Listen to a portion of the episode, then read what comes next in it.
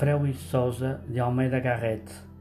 Ato 2 É no palácio que fora de Dom João de Portugal, em Almada. Salão antigo, de gosto melancólico e pesado, com grandes retratos de família, muitos de corpo inteiro, bispos, donas, cavaleiros, monges.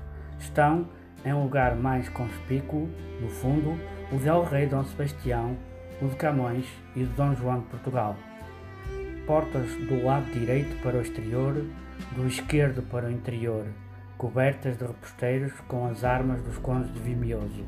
São as antigas da Casa de Bragança.